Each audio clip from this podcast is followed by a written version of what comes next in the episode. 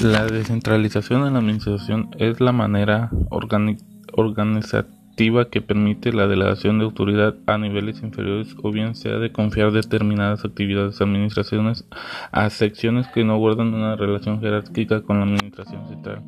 La característica fundamental de la descentralización es el hecho de la gerencia y los empleados que integran la organización gozan de una cierta